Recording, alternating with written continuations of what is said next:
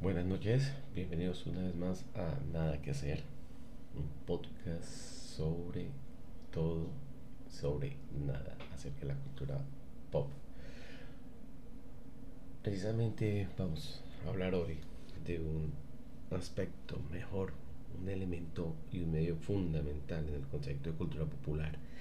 Me refiero exactamente a la televisión, la televisión como medio no necesariamente como dispositivo, como aparato, no, la televisión como medio de difusión.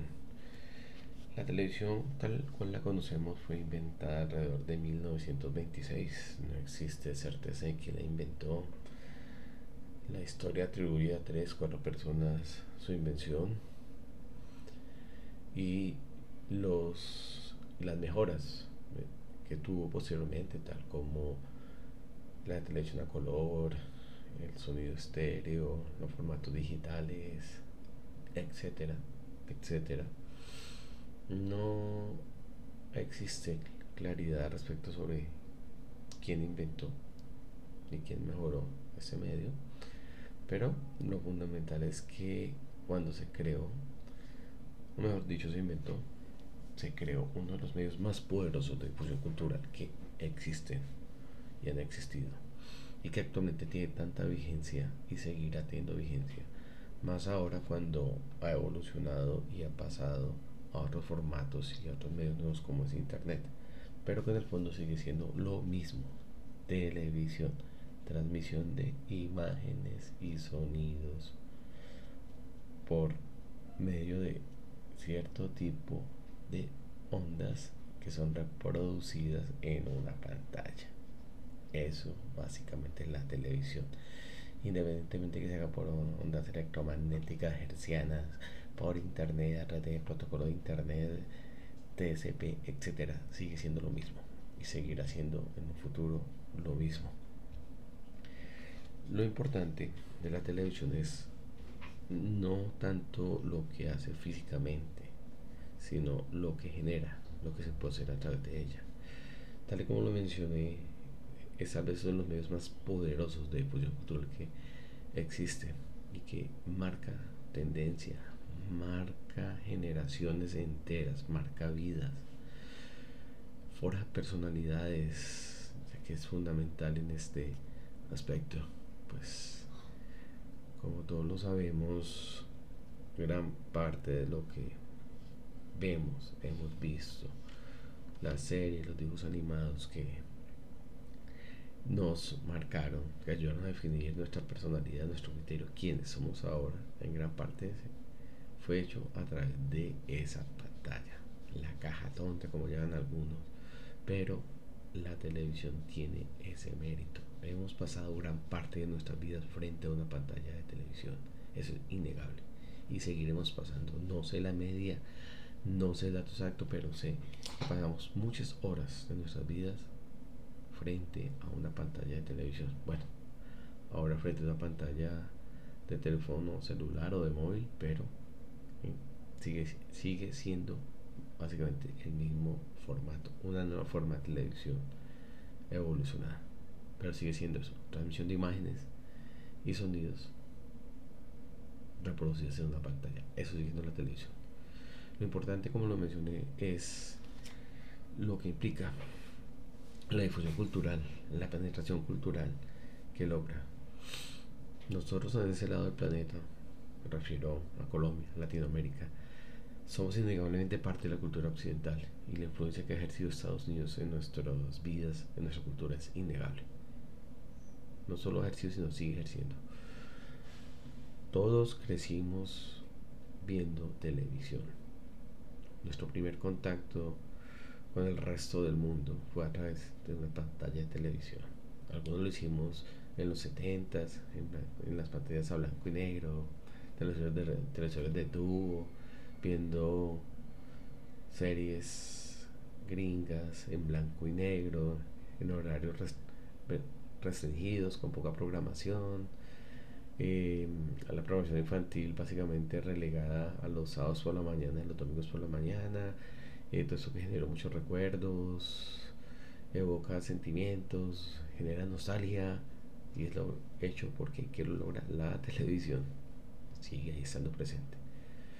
Nuestra adolescencia, nuestra infancia, nuestra preadolescencia estuvo marcada por la televisión. Si nos remontamos a los años 80, la televisión era por regla general gratuita. Entonces todo el mundo tenía acceso, mal que bien, a un televisor. Y todos veíamos prácticamente lo mismo. Por eso es que hay tanta uniformidad en cuanto a lo que genera nostalgia en nuestra generación, la generación X.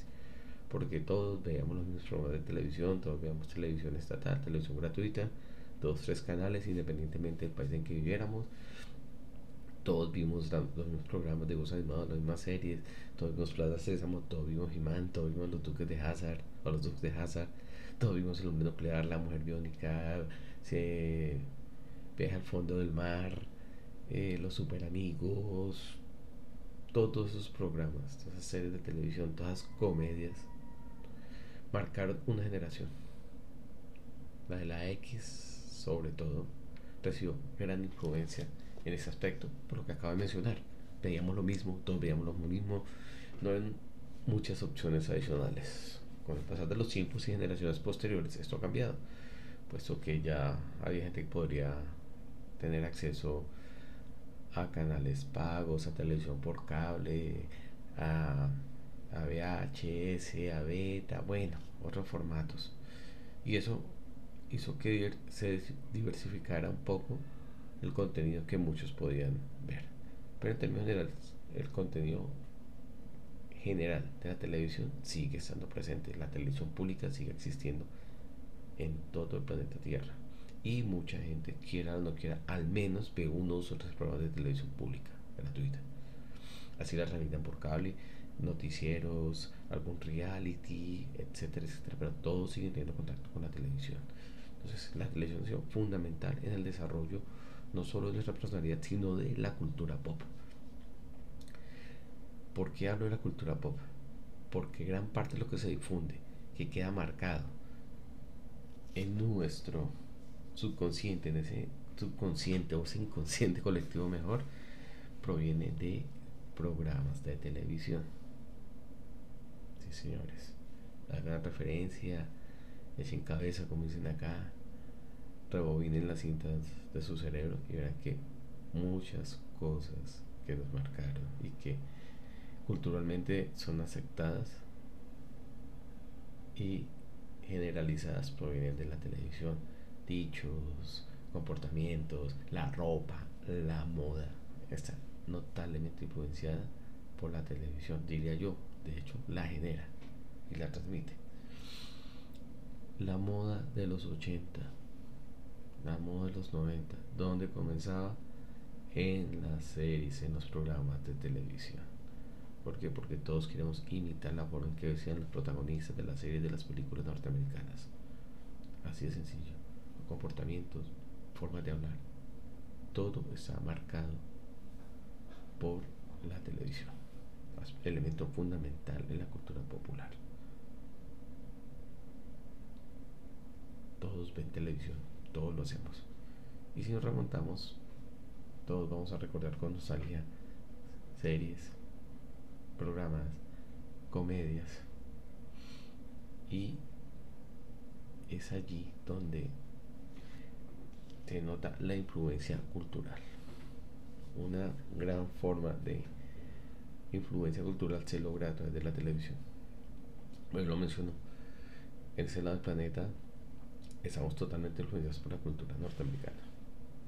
La forma de decir, la forma de hablar, los alimentos, nuestros comportamientos sociales, todos están marcados por la televisión.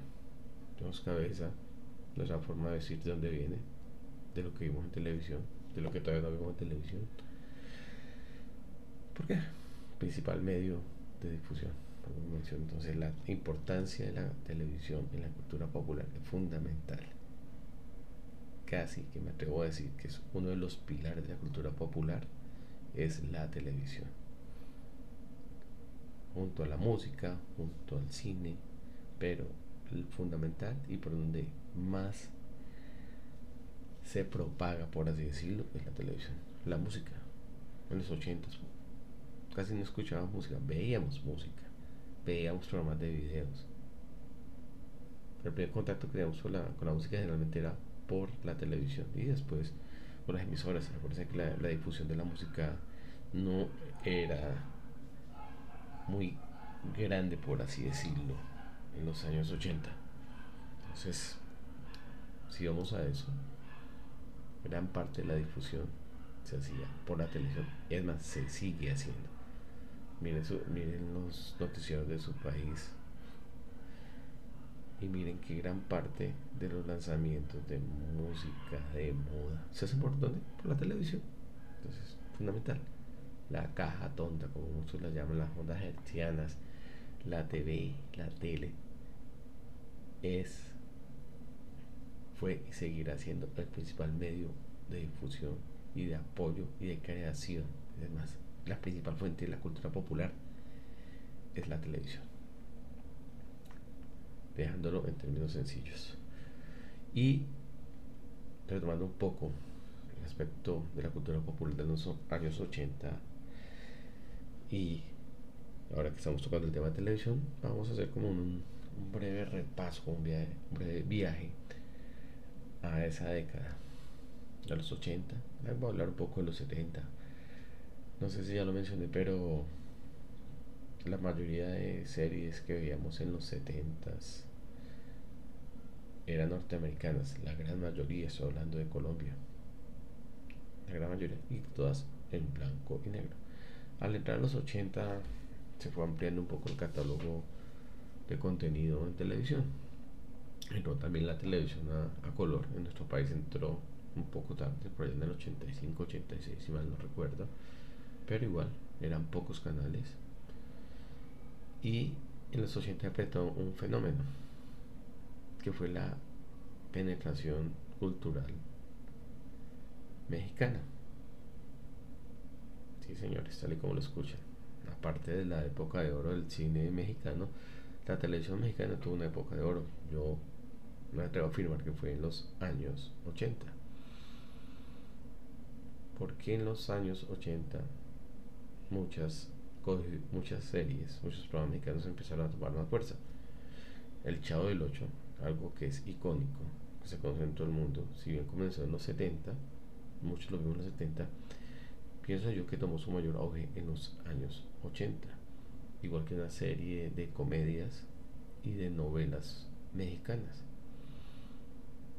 tuvieron un gran auge en los años 80. Entonces el catálogo de programas ya se amplió un poco y entró en escena la televisión mexicana que marca un referente para muchos en nuestra adolescencia, en nuestra infancia y sigue teniendo un referente, sobre todo en el aspecto de novelas, telenovelas.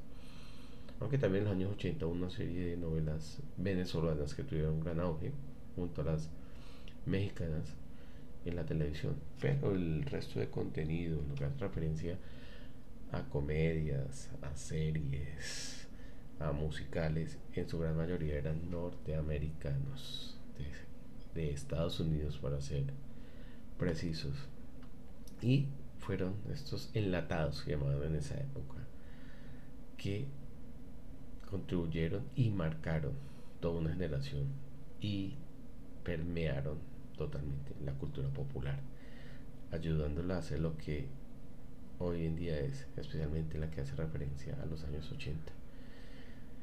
Eh, desafortunadamente el concepto de cultura popular es mucho más amplio, pero lo asociamos en especial a todo, que a todo aquello que tiene con los 80, en especial la televisión, tal y como lo mencioné. Uno de estos aspectos, si quiero hacer poco referencia aparte del tema, son las series de televisión. Si bien las series de televisión son bastante antiguas, además la primera serie se remonta por allá al 46-47 en el Reino Unido como tal, aunque dicen que hubo una también en 1998 en Estados Unidos, The Queen's Messenger, si mal no estoy, aunque para muchos fue el primer drama, pues también tiene características de, de seriado, aunque oficialmente el primer seriado fue transmitido por la BBC de Londres en, Reino Unido entre 1940 y 1947 se llamaba Pinrise Progress y es considerado oficialmente la primera serie de la televisión. De ahí en adelante surgió y floreció el concepto de seriados, siendo los que más fuerza tienen en este, en este pedazo del planeta los seriados norteamericanos, estadounidenses o gringos, como muchos quieren llamar. Y si hacemos un poco de memoria, en los años 80 hubo un gran número de series que marcaron nuestra o nuestras vidas mejor. Siendo los 80 tal vez una buena época para la serie de televisión. Todos en algún momento vimos alguna serie, lo aseguro, unas más que otras, pero también marcaron gran parte de nuestras vidas. Me acuerdo mucho de los Dukes, de los Duques de Hazard.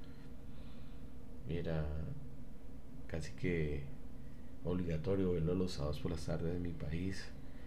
Series como El hombre nuclear, La mujer biónica, mmm, Manimal, aunque muchos no se acuerdan de ella, Automan, em, otras series poco más viejas, pero ya no en los 80, Quincy, Paper Chase, Miami Vice, muchas series, muchas series de los 80. Pienso yo que fue una muy buena época, una, o tal vez la época dorada de los seriados, en especial norteamericanos, aunque si somos un poco más ajustados a la realidad, me atrevería a decir que en ese momento, en la historia, 2020, 2022, y de hace unos años para acá, y gracias al, al streaming, los seriados están viendo su segunda o tal vez su época dorada, con un gran auge de seriados, no solo norteamericanos, sino de todo el planeta. Gracias a la difusión masiva que hay a través de Internet, y de plataformas de streaming, tales como Netflix, que fue la pionera, y todas las que siguieron el, mismo formato, vemos ya series de todo el planeta, vemos series y novelas turcas, vemos series indias, vemos series y novelas coreanas que han marcado un hito cultural en esta década. La Casa de Papel española, por algo mencionar, la persona no me gusta, pero ha tenido gran influencia. Eh, el juego del calamar, series que ya no son exclusivas de producción norteamericana están teniendo gran auge y la cantidad de seriados que se generan es notable, es considerable. Tan solo el año pasado se transmitieron alrededor de 559 series de televisión totalmente nuevas y el número sigue creciendo. Tanto así que es gran parte del componente del del streaming son series de televisión y ha ocurrido algo impresionante o algo notorio en el concepto de las series. Y es que después de Mandalorian las series bueno dicen que Juego de Tronos no lo discuto pero supuestamente es Mandalorian eh, en la serie se ha comenzado a usar la producción de las grandes películas. Tanto así que vemos películas que tienen presupuestos que equivalen en su total a películas o a superproducciones de Hollywood. Películas, series como la última temporada de Stranger Things, la 4, que tienen un costo de producción por capítulo de alrededor de los 30 y algo millones de dólares, que si sumamos y lo multiplicamos por 9, que son los capítulos que la conforman, viene siendo totalmente exorbitante la cantidad de dinero empleada. Esa y muchas otras series están adoptando ese formato. Grandes producciones al estilo Hollywood, al estilo de las grandes películas para seriados de televisión. ¿Por qué? Porque pues es más accesible, es más fácil y en gran parte la situación de pandemia que vivimos, que nos obligó a retirarnos de los teatros, de los cinemas, disparó notoriamente el consumo de televisión. Por eso, señores, me atrevo a decir, o no, digo, que aparte de los 80, esta década debe ser considerada como la serie, como perdón, como la época de oro de las series. Y obviamente la penetración cultural que tienen es inmensa, pero no tanto como los 80. ¿Por qué? Porque gracias a los formatos, a la diversidad que hay, todos pueden escoger las series que quieren ver. En nuestra época, casi que todos tenemos que ver lo que había, no había muchas opciones, por eso es que la difusión y la penetración cultural y la influencia era mayor que hoy en día. La variedad de series ayuda a crear una variedad de subculturas, de sus comportamientos, porque pues los, eh, la variedad de oferta hace que su, sus seguidores, sus espectadores sean también variados y segmentados. Entonces por eso la penetración va a ser segmentada, no va a ser tan uniforme como lo era en nuestra época. Para concluir, para despedirme, pero insisto, la televisión es una de las principales fuentes y soportes de la cultura popular. Muchas gracias por escucharme y hasta una próxima ocasión en Nada que hacer.